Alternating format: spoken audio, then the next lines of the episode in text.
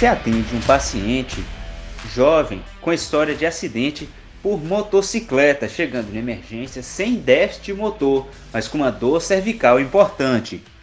Coisas para observar e o que levar em consideração.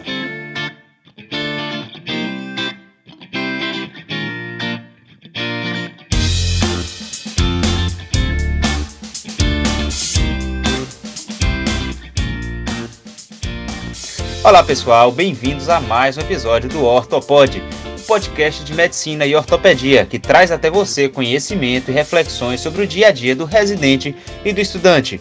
Eu sou Ian Moraes, médico ortopedista, e vou tentar levar até vocês um pouco do que vi e tenho visto até aqui.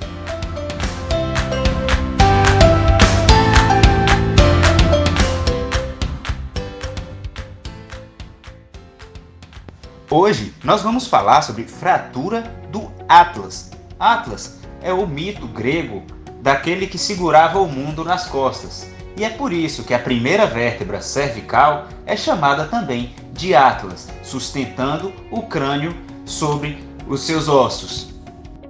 A fratura do Atlas é considerada uma fratura sentinela.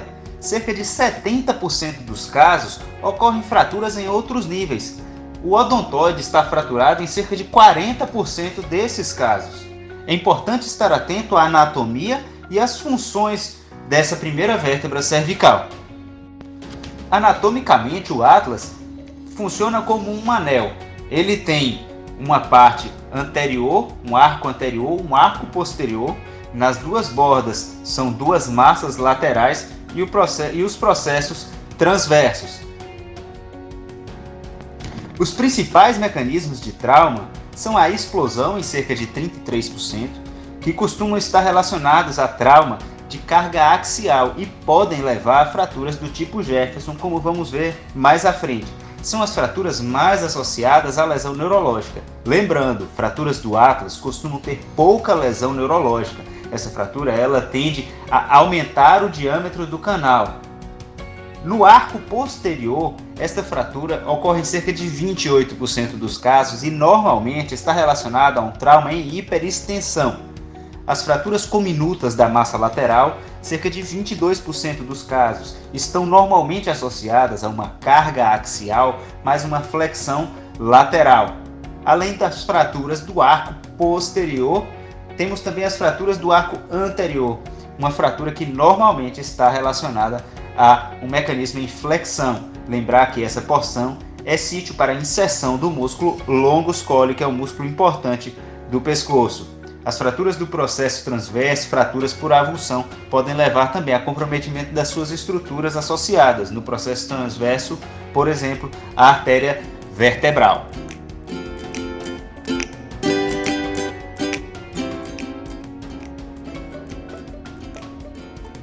Um ponto importante na avaliação das fraturas do Atlas é a estabilidade. A radiografia em AP transoral ela é muito importante nesse caso. As regras, chamada regra de Spence, ela originalmente definia que a instabilidade ela acontece após 6,9 milímetros, sendo revisada após para 8,1 alguns autores subdividem essas possibilidades de lesão desses ligamentos em menos de 3 milímetros como sendo normal, entre 3 a 5 milímetros, uma lesão apenas ao ligamento transverso, acima de 5 milímetros, podendo ter também uma lesão do ligamento transverso e da membrana tectorial e ligamento alar.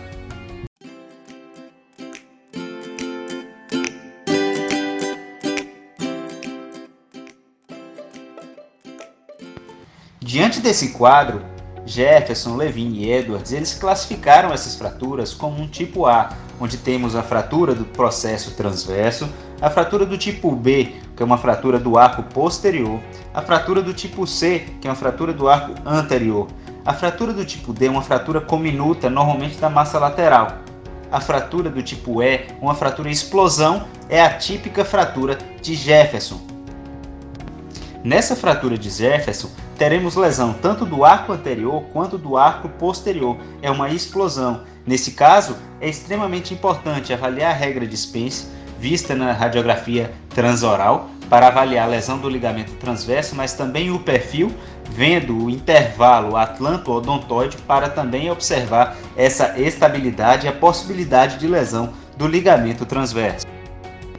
Apesar da fratura da primeira vértebra cervical ser extremamente complexa, muitas vezes ela pode ser tratada de maneira conservadora. É importante avaliar a estabilidade, a integridade do ligamento transverso. O tratamento pode ser conservador, com colete, colar rígido, e aí vai variar de acordo com situações de cada paciente e instituições. E o tratamento pode ser cirúrgico, desde a fusão C1-C2 até a fusão occipito cervical, nas fraturas instáveis, principalmente os tipos 2 e tipos 3.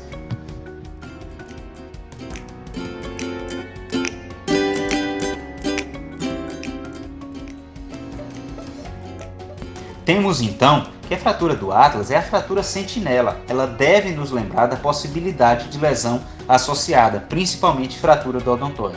A fratura em explosão pode ser uma fratura do arco posterior, uma fratura cominuta, fratura do arco anterior e dos processos associados. É importante estar atento à radiografia em AP para a radiografia transoral, observar a regra de Spence, além da radiografia em perfil observar o intervalo atlanto-odontoide. As classificações servem para diferenciar, identificar e propor o tratamento, que pode ser conservador ou cirúrgico. Observar importante a estabilidade do ligamento transverso é o que vai definir de maneira geral o tratamento entre conservador e cirúrgico. Outras questões podem ser também associadas para esta definição.